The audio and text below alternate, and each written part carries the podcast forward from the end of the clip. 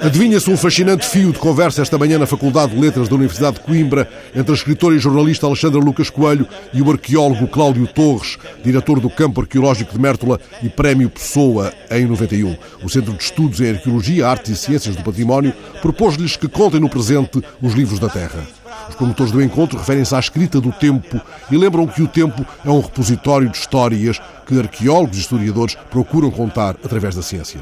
E os promotores lançam ainda uma pergunta: serão essas histórias muito diferentes das histórias de quem ficciona? Ora, de que falamos quando falamos em livros da Terra? Falamos de livros que nos desvendem mapas misteriosos? Livros que nos chamem para cidades invisíveis, como o de Calvino, ou para a terra que pisamos, para o chão que Cláudio Torres decifra? Explico porque escolhi, em fundo, um tema de Naná Vasconcelos, na esperança de que ele me ajude a dizer o quanto gostaria de estar hoje também em Coimbra. É que Naná deixou-nos ontem, depois de ter tirado da terra que pisamos, do chão onde rasgamos caminho, o ritmo musical que lá está, desde sempre, à espera que mãos e pés o resgatem. Há um tambor antiquíssimo marcando no chão do mundo o ritmo e o compasso do nosso espanto errante.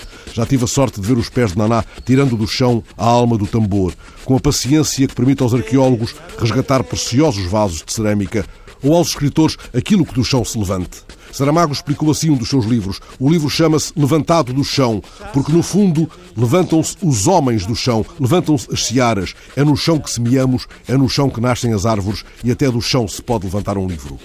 Os pés de Naná, tocando este tema a que chamou Chão, abrem assim caminho para que eu encontre as palavras que Tonino Guerra garante estarem dentro de uma pedra. É no belo livro das igrejas abandonadas, debaixo do chão da igreja matriz do Rosário. Encontraram uns mortos que estavam sentados.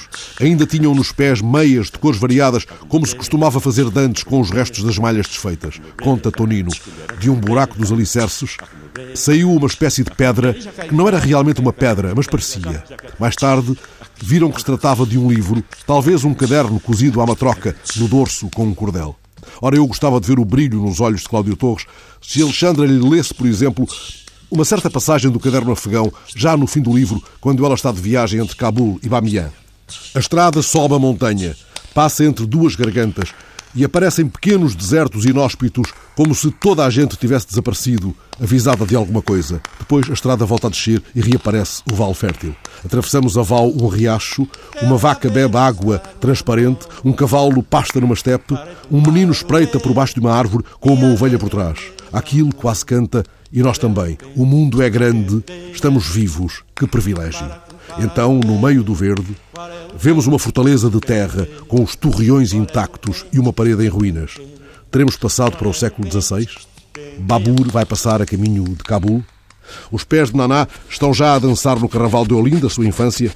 Maria da Conceição Lopes, grande arqueóloga que já deve ter pisado e talvez escavado muitos caminhos de Alexandra, Pode acontecer que deixe escapar no seu canto da sala o pensamento para os fornos primitivos do recôncavo baiano ou para uma longínqua paisagem invisível, onde se possa, a todo instante, retomar o repositório de histórias, que é, afinal, o fio do tempo, e encontrar mais do que moeda ou ânfora, a mais secreta palavra do livro da Terra.